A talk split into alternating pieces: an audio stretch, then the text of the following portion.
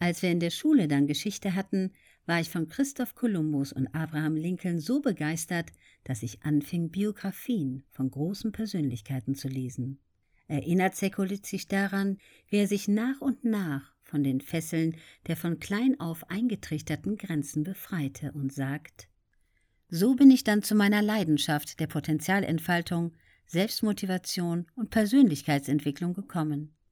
Seitdem habe ich etliche Bücher darüber gelesen, Seminare und Weiterbildungen besucht, und die Selbstzweifel wurden kleiner und kleiner. Dafür der Glaube an mich und meine Träume größer. Im Berufsleben angekommen, startet er endgültig durch. Einer Kellnerlehre folgte der Besuch der Hotelfachschule, wo er als nur Realschüler in Hospitality Management erfolgreich den Abschluss machte. Ehrgeizig ging er seinen Weg und arbeitete sich zur Führungskraft hoch.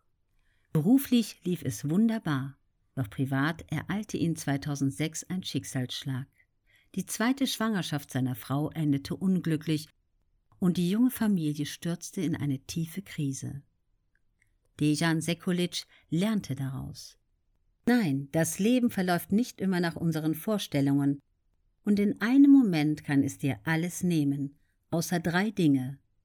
Deine Bereitschaft, niemals aufzugeben und weiterzumachen, deine Träume und Ziele und dein Vertrauen ins Leben und an das Gute. Es gibt auch für eine Führungskraft keine Garantie auf faire Behandlung oder auch nur eine Verschnaufpause im Leben. Eine neue Chefin intrigierte so lange, bis sie ihm unter fadenscheinigen Gründen kündigen konnte, um stattdessen ihren Bekannten auf Sekulits Posten zu setzen. Hier kann Dejan Sekulic die kontinuierliche Arbeit an seiner Persönlichkeit und seinem Potenzial zugute.